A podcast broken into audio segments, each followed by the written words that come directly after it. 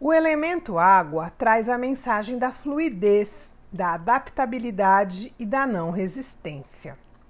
A água na natureza flui, contorna os obstáculos, não se recusa a correr por se apegar à paisagem ou por estar com medo do que vem pela frente.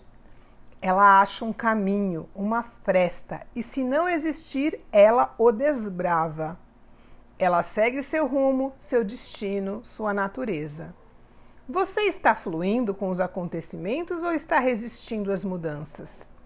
Diante de um obstáculo, você paralisa ou procura uma solução?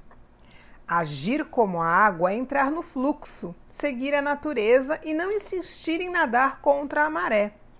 É ter sabedoria, onde você poupa tempo e energia.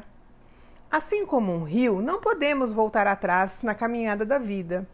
Esse mesmo rio, antes de desembocar no oceano, ele tem medo, pois sabe que vai desaparecer para sempre. Mas não há alternativa, voltar é impossível na existência. Então ele se entrega e descobre que não sumiu, mas tornou-se o oceano. Tornar-se grande, esse é o seu destino.